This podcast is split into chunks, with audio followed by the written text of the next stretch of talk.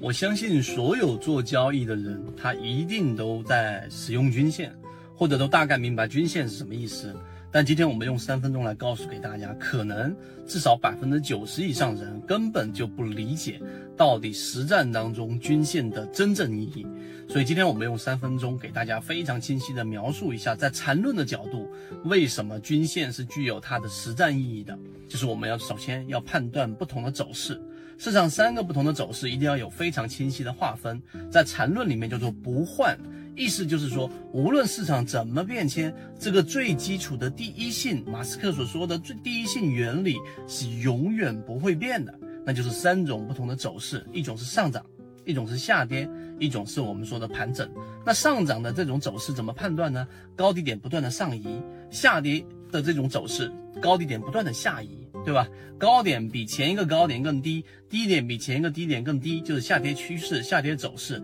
这非常好理解。而对于盘整，那高点比前面一个高点更高，但低点呢却比前面那个低点更低啊，或者是其他的组合，只要是不符合上涨跟下跌走势的，都属于盘整。好，这是第一点。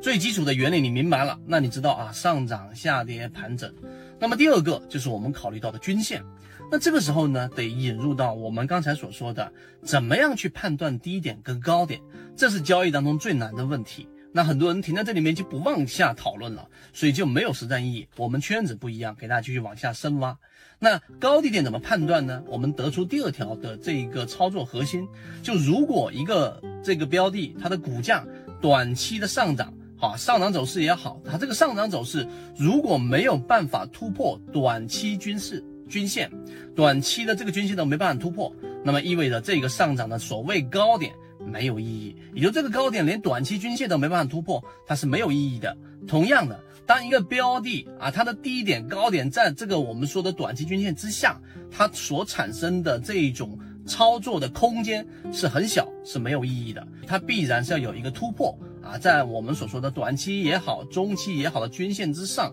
才有所谓的高低点。这是第二点，第三点，好，我们来看，沿着刚才我们说第二点的这个思路，你再往下去思考，然后呢，你会发现，当一个标的如果它形成了一个上涨的走势，如果它突破了啊，叫短期均线，它这样一一一段这一个上涨过程当中遇到了我们所说的这一个上期，我们举个例子，一个二十日均线吧，啊，中期均线，它突破了短期均线，那这个时候呢，它却没有去触碰到我们所说的中期均线之后往下拐了。在缠论里面叫做我们所说的这种飞稳，它是对有对于原有趋势的一个对抗，但整体的对抗力度比较弱。第二个，当它这个突破短期均线之后，接触到了中期均线有粘合了，那这个时候呢，就是我们所说的纯稳，它相比于前者，它的对抗力度更大。那这个时候呢，它是一种力量的体现。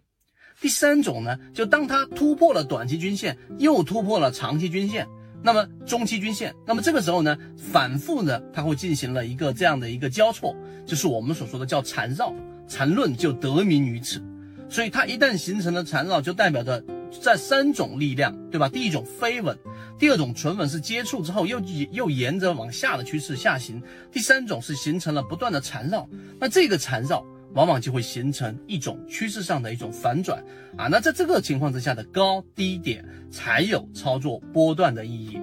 是不是有一点点和原有的这种模糊的对于均线的操作系统的金叉死叉这种概念不一样的清晰定义？那当然我们在圈子当中有完整的这个内容给大家去交付了。刚才我们所说，在纯稳、失稳，在缠论系统当中的稳。实战意义的不同的转折点上的一个操作，在我们的航线当中已经交付给大家。今天只是作为我们又回头给大家去做的一个引子，让大家重新思考到底均线系统、到底高低点、到底走势，在缠论系统里面实战当中我们的操作基础是什么？希望对大家来说有所收获。好，今天讲这么多，和你一起终身进化。